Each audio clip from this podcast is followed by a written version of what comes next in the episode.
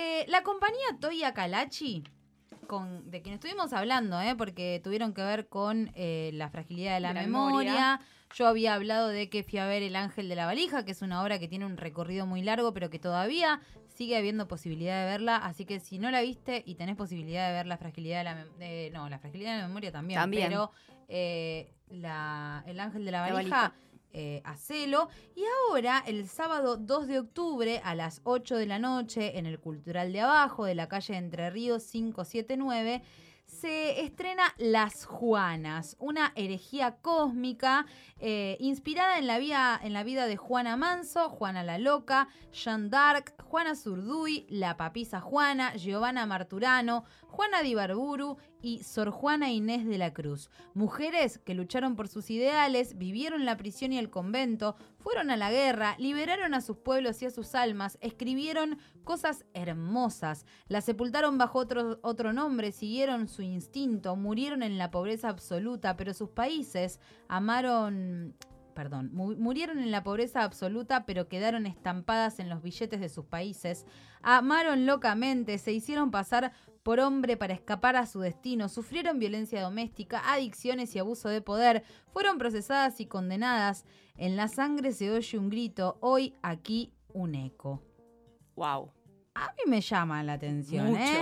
Con dramaturgia y actuación de Agustina Toya, la dirección y puesta en escena de Severo Calachi, el vestuario de Laura Perales, Kitty Di Bartolo y Rosa Arena, la escenografía de Lucas Compareto y máscaras y bueno, fotografía y hay muchísimas cosas puestas en escena. Todo esto a partir del sábado 2 de octubre a las 20 horas en el Cultural de Abajo de la calle Entre Ríos 579 de la ciudad de Rosario. Si entran a www.toyacalachi.com van a poder ver cómo adquirir las entradas. Y Todo acá anotado. viene Aye Prado para hacernos otra invitación.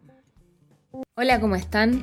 Soy Aye Prado, cantautora de la ciudad de Rosario, y este audio es para invitarlos e invitarlas a la presentación de mi disco Por esas cosas, el domingo 3 de octubre a las 20 horas en la sala Labardén.